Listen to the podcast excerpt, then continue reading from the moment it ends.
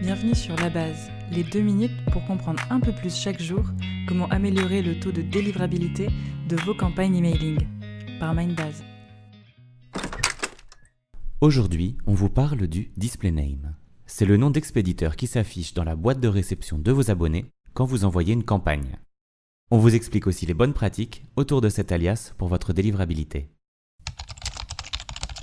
Moi, c'est Bruno, responsable délivrabilité chez Mindbase. J'échange régulièrement avec les webmails, les fournisseurs d'accès à Internet et les outils anti-spam pour rester informé des nouveautés et des obligations. Tous ces acteurs sont attentifs aux changements de comportement de leurs utilisateurs. Pour répondre à ces changements, ils mettent périodiquement à jour les bonnes pratiques à suivre autour de la délivrabilité des campagnes emailing. Aujourd'hui donc parlons du display name. Une pratique courante de l'envoi publicitaire était d'utiliser l'espace réservé au nom d'expéditeur pour mettre en avant l'offre proposée dans la campagne. Tolérée pendant longtemps, les règles se sont durcies, et si elles ne sont pas suivies, le risque sera un blocage ou une mise en spam de votre campagne. Pour vous aider, je vous donne trois conseils pour votre nom d'affichage.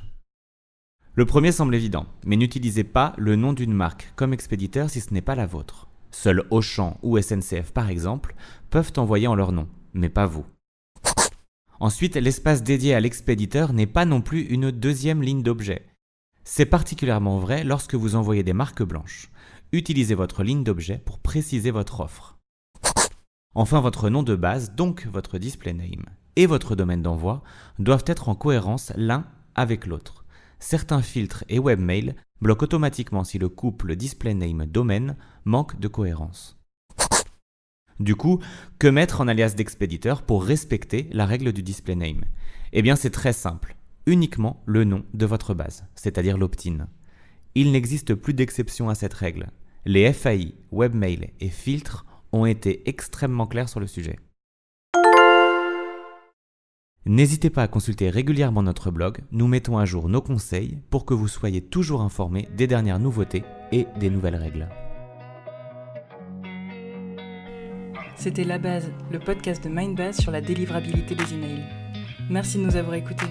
Si cet épisode vous a plu, laissez un avis sur votre plateforme de podcast préférée.